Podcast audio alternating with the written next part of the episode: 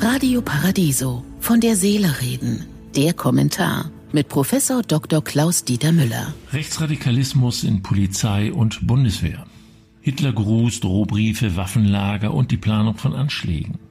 Immer mehr Polizisten und Soldaten fallen mit rechtsradikaler Gesinnung auf.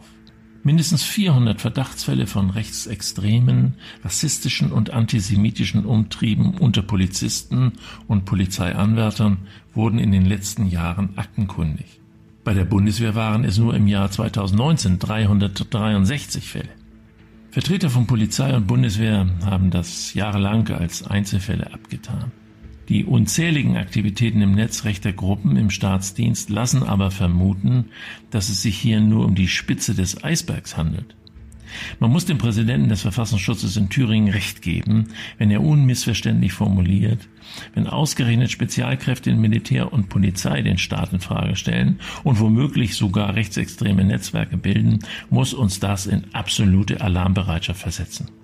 Nach vielen Vorfällen im KSK, dem Kommando Spezialkräfte einer geheimen Elitetruppe der Bundeswehr, sah sich Bundesverteidigungsministerin Kramp-Karrenbauer gezwungen, die zweite Kommandokompanie völlig aufzulösen. Bei diesen Vorfällen handelt es sich auch keineswegs um dumme Schwärmereien, sondern sehr wohl um gefährliche Straftaten und die Vorbereitung dieser.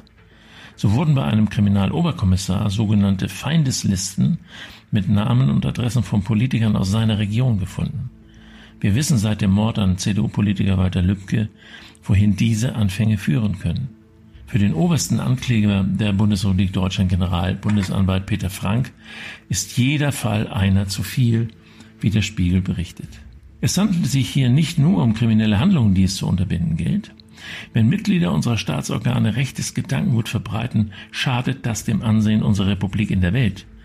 Ich muss dem neuen Berliner Antisemitismusbeauftragten zustimmen, dass diese Kräfte einen deutschen Opfermythos herbeifantasieren, der nun wahrhaftig unsinnig ist. Wir müssen auch 75 Jahre nach dem Holocaust aus diesem in deutschen Namen von deutschen Tätern unbegreiflichen Morden und Demütigungen lernen und dafür sorgen, dass sich so etwas nie wiederholt, während den Anfängen auch heute noch. Ich wünsche Ihnen trotz alledem einen glücklichen Tag und bleiben Sie bitte weiter achtsam. Von der Seele reden mit Politik- und Medienwissenschaftler Klaus-Dieter Müller, Vorstand der Stiftung Christliche Werte leben. Alle Texte zum Nachhören und Nachlesen auf www.paradiso.de.